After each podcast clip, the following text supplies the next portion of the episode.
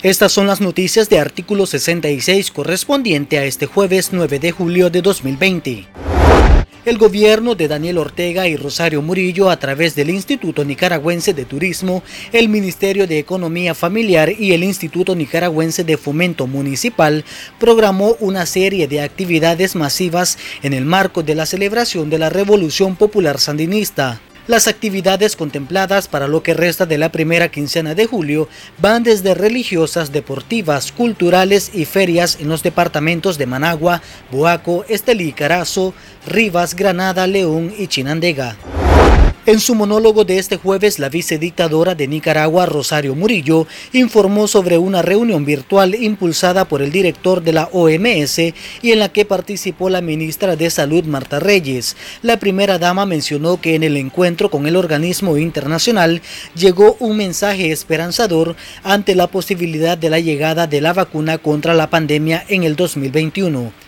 Murillo ha estado en campaña para minimizar los efectos del COVID-19, pero tras ese anuncio empezó a vender la ilusión de una pronta cura, misma que se desconoce cómo se distribuirá o los mecanismos de adquisición ante un virus que afecta a nivel mundial. La Secretaría General de la Organización de los Estados Americanos lanzó una guía que incluye medidas que pueden adoptar los Estados miembros ante la celebración de eventuales elecciones que sean seguras, limpias y transparentes, pero que a su vez se evite el contagio de la COVID-19.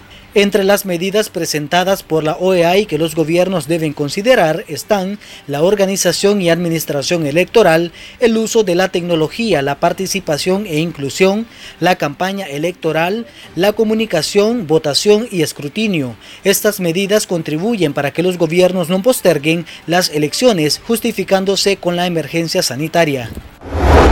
Este jueves la Unidad Nacional Azul y Blanco designó a sus tres representantes dentro del Comité Nacional de la naciente Coalición Nacional. Según el comunicado, los elegidos son Tamara Dávila, Violeta Granera y Ariel Sotelo, quienes trabajarán con los demás delegados de las otras seis organizaciones sociales y políticas que el pasado 25 de junio firmaron los estatutos que rigen el bloque opositor. La UNAP explicó que el politólogo Félix Maradiaga cedió su espacio en el comité con el objetivo de priorizar la participación de mujeres y jóvenes en la instancia política.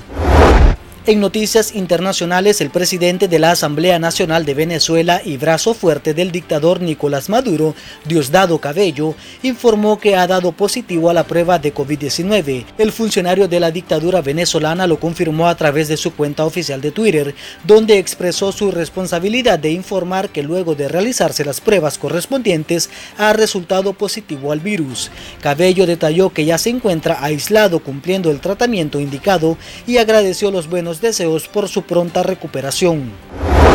Estas han sido las noticias de artículo 66. Para ampliar esta y otras informaciones, visite nuestro sitio web www.articulo66.com. Síganos en Facebook, Twitter e Instagram y suscríbase a nuestro canal en YouTube. Les informó Giovanni Schiffman.